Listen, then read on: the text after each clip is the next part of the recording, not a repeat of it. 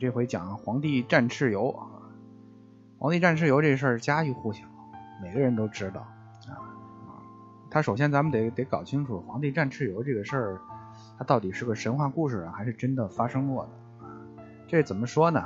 它是一个真实发生过的、被神化了的故事。这个事儿肯定应该是发生过的，为什么呢？我们有理由啊。直到现在，这个蚩尤的后代还依然生活在这个祖国的大地上。就是蚩尤的后人啊，今天还生活在山西省的运城市，那里有一个小村子叫蚩尤村啊。咱们炎黄子孙呢，把蚩尤说成是妖魔鬼怪一样，但是蚩尤村的村民他却完全相反，他们很尊重这个蚩尤啊，至今依然把他当做是最早的祖先啊，应该是每年都会有祭祀的，而且呢。这个村的村民据说长相也跟普通的汉族人不太一样，依然保留有一些这个就是九黎族的一些特征。这九黎族呢，就是蚩尤的部族啊，当时还没有汉族啊。那黄帝和炎帝的这个种族呢，应该是叫华夏族。这个事情的大体框架是可信的，但是其细节呢很荒诞。这个细节很很显然是胡编的，因为在双方在打仗的过程中，互相释放各种各样的法术，跟打电子游戏机似的，完全不符合我们唯物主义历史观。这这这当然也不能怪司马迁了，他的素材呢也是四处采访过来的，啊，都都隔了好多年了，倒了很多手，所以这个船的走样了也是很正常。蚩蚩尤的这个这个九黎族啊，是一个战斗民族，战斗力十分的强大。那炎黄二帝呢，联手应敌。炎帝和黄帝他本身也打架啊，但是这个遇到外面来的敌人的时候，这个兄弟阋强，外御其侮，团结一致抵抗外敌。他们俩联手起来，也跟蚩尤也就是基本打平。在这个过程当中呢，值得注意的是一点，皇帝啊，他为了跟蚩尤打架，他还驱使了六种野兽来助战。那我们的历史学家没办法解释他们俩互相放法术这个事儿啊，呼风唤雨、撒豆成兵。但是呢，驱使野兽助战这个部分，还是可以强行的解释一下的。在这个事儿上，我们的历史学家抖了个机灵。他们认为这六种野兽其实也是图腾，本意呢指的是有六个以凶猛的野兽为图腾的氏族，来帮助皇帝攻打蚩尤。但是为什么史书上不这么写？啊，因为前面那种写法更有想象空间，更像网络小说。啊，驱使野兽作战这一段呢，基本上我们可以理解成就是皇帝。集结了华夏民族所有的武装力量，啊，部落联盟里面能来帮忙的都来了，啊，一块攻打蚩尤。但是即便如此，在与这个九黎族的战争中，还是占不到便宜。可见蚩尤有多么厉害啊！这双方啊打了一场非常漫长的拉锯战。传说中皇帝是九战九不胜，三年城不下，三年呢都打不下来啊，拿蚩尤是一点办法都没有。这种情况一直持续到最后一战，也就是史上著名的涿鹿之战。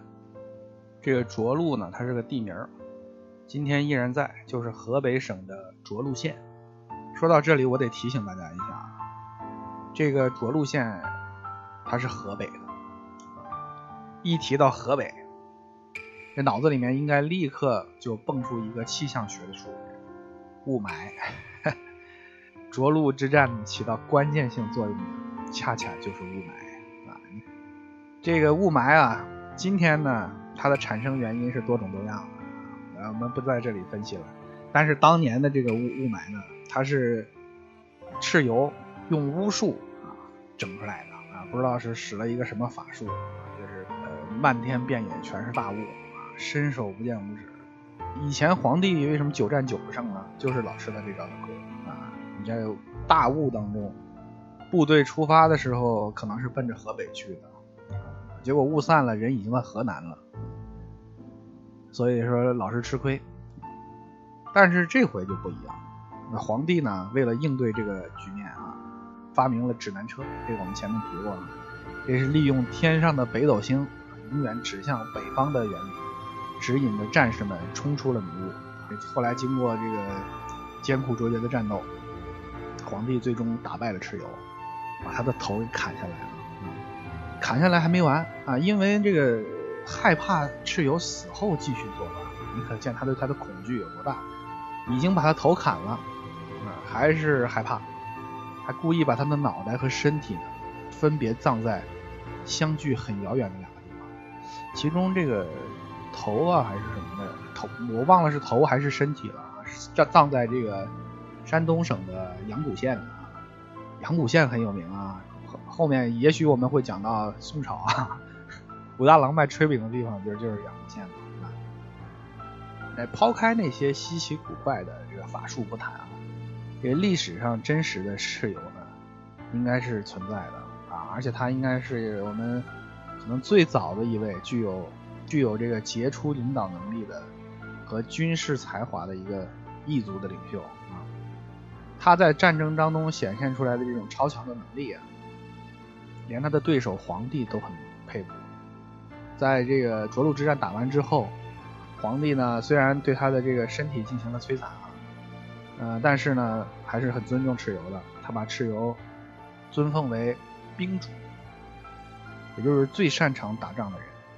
他是我们上古神话里面的战神啊。直到今天，很多好像电子游戏里面最后最终的这个大 boss 啊，都是蚩尤。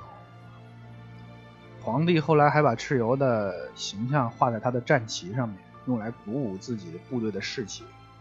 到后面还有一些其他的部落，如果还想炸刺儿的话，这个一看见战旗，你就虚了啊！这听说连蚩尤都被他弄死了啊，其他人那那还是算了吧哈，这就望风披靡，不战而降。那从此以后，黄河流域的中下游一带，再也没有人敢跟皇帝叫板。皇帝成为这个地区一个无人不服的领袖，那他的身上带有很多的神话色彩。但是我们相信他应该是一个真实存在的伟大的领袖。他跟炎帝两人都是中华民族的始祖，后来我们都管自己叫炎黄子孙。炎炎黄二帝他应该也有爸爸，也有爷爷。他们的爷爷、他们的爸爸，这个至少名字是可考的，叫少典。那为什么说不说他俩的爷爷、他俩的爸爸是始祖，单挑出他们俩来说？因为我们这里所说的这个始祖啊，除了血脉上的关系，更主要的是人文上的意义。一般都说皇帝是人文初祖，其实炎黄二帝包括蚩尤，他们三位呃都是这个人文意义上的始祖，都挺厉害的。他们所领导的这个强大的发明家的团队哈，发明出了上古时期几乎所有最重要的技术。从这个时代开始呢，华夏民族就开始步入了文明的社会。整个中原地区啊，也就是黄河中下游这一带，基本上就连为一体，形成了一个共同的文化圈。远古的文明，它一般都是依河而建啊，一定是要找到有水源的地方，才能够建立一个文明。巴比伦是在这个两河流域，幼发拉底河和底底格里斯河啊，印度是在这个恒河、印度河流域。呃，埃及呢是在尼尼罗河流域，我们中国有两大有两条大河，是吧？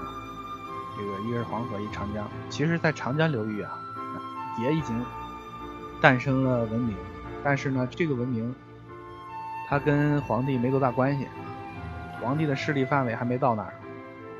那我们现在考古发现的这个良渚文化、河姆渡文化，都是属于南方的长江流域一带。那实际上呢？在南方的长江流域，也诞生了一波这个进化的比较好的中国人，只不过这两波中国人呢还没见面。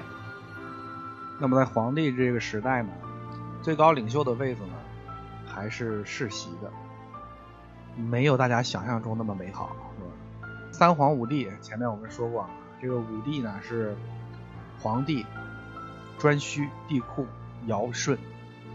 那中间的两位这个颛顼和帝喾呢，颛顼是皇帝的儿子，帝喾呢又是颛顼的儿子，那尧又是帝喾的儿子。传到尧这边以后呢，中国出现了一种传说当中十分美好的产生最高领袖的模式，叫做禅让。我们下面会把颛顼和帝喾跳过去，直接讲尧帝。那么好，这一集就结束了，谢谢大家。